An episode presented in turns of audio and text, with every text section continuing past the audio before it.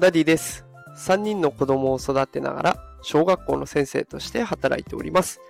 このテクラジでは AI や NFT といった最新テクノロジーを使った子育てや副業のテクニックを紹介しております。さあ今日のテーマはチャット GPT の得意エリア苦手エリアというテーマでお話ししていきます。ね、タイトルの通り今日はチャット GPT の得意なことと苦手なことを紹介していきます。えただねあ、今回の情報なんですが、チャット GPT もいろんな使い方がありますので、あ今回はね、情報を引き出すとき、これを限定したときの得意と不得意を発表していきたいと思います。さあ、それではね、早速結論からいきたいと思います。得意なことです。得意なこと全部で10個挙げてくれております。え10個それでは伝えますね。1つ目、自然科学。え物理とか科学とか生物学、地球科学。えそれから2つ目、数学。基本的な算数から高度な数学まで。3つ目、工学技術。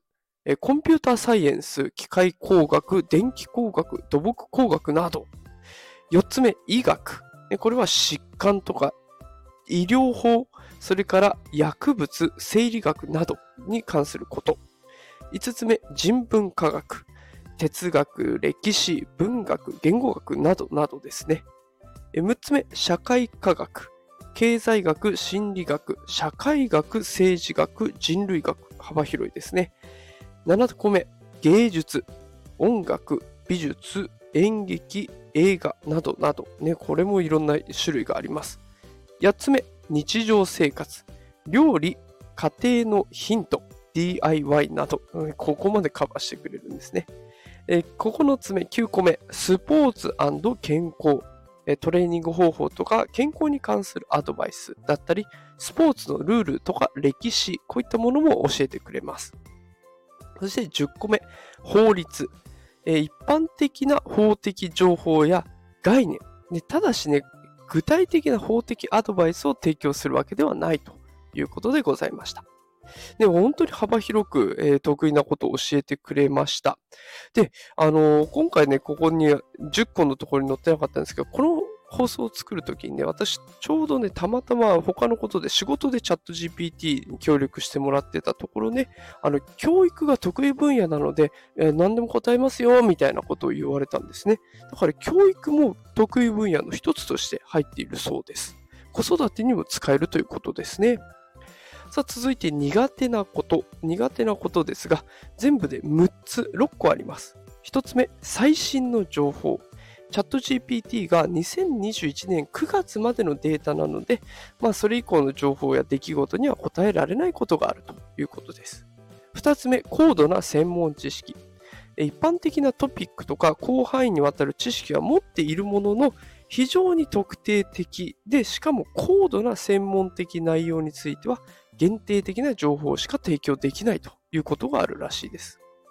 え3つ目、具体的な法的アドバイス。法律の一般的な情報や概念について知識を持っているけれども、先ほどの通りアドバイスとか解釈を提供することはできない。4つ目、主観や感情。